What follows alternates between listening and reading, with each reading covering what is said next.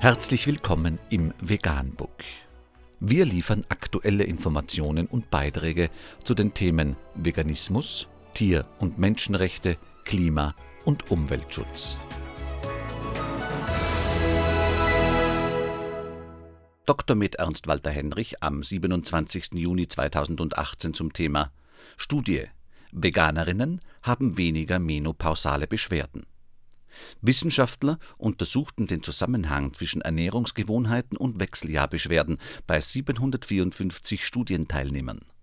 121 Frauen befanden sich in den Wechseljahren und 483 nach den Wechseljahren. Die Veganerinnen in den Wechseljahren wiesen weniger vasomotorische und körperliche Beschwerden als die Mischköstlerinnen auf.